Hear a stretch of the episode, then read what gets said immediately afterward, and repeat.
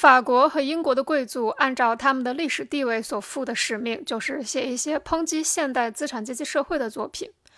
在法国1830年七月革命和英国改革运动中，他们再一次被可恨的暴发户打败了，从此就再谈不上严重的政治斗争了。他们还能进行的只是文字斗争，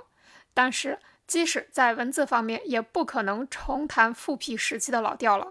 为了激起同情，贵的们。贵族们不得不装模作样，似乎他们已经不关心自身的利益，只是为了被剥削的工人阶级的利益才去写对资产阶级的控诉书。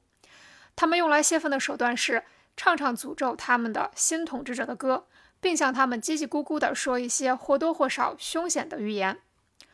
这样就产生了封建的社会主义，半是挽歌，半是傍文，半是过去的回首，半是未来的动向。他有时也能用辛辣俏皮而尖刻的评论刺中资产阶级的心，但是他由于完全不能理解现代历史的进程，而总是令人感到可笑。为了拉拢人民，贵族们把无产阶级的起时代当作旗帜来挥舞，但是每当人民跟着他们走时，都发现他们的臀部带有旧的封建文章，于是就哈哈大笑，一哄而散。一部分法国正统派和青年英国都演出过这出剧。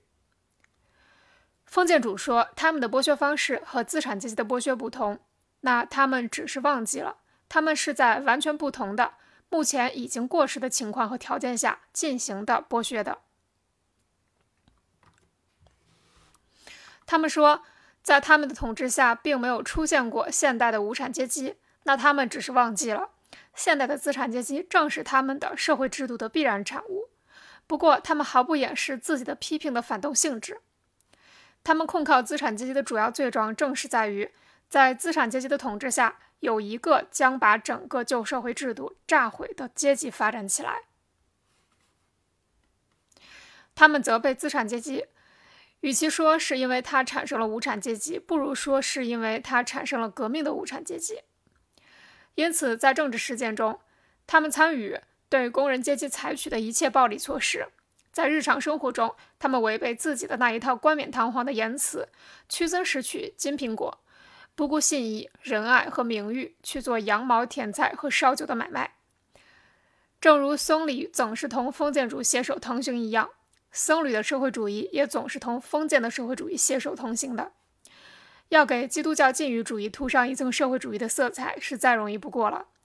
基督教不是也激烈反对私有财产、反对婚姻、反对国家吗？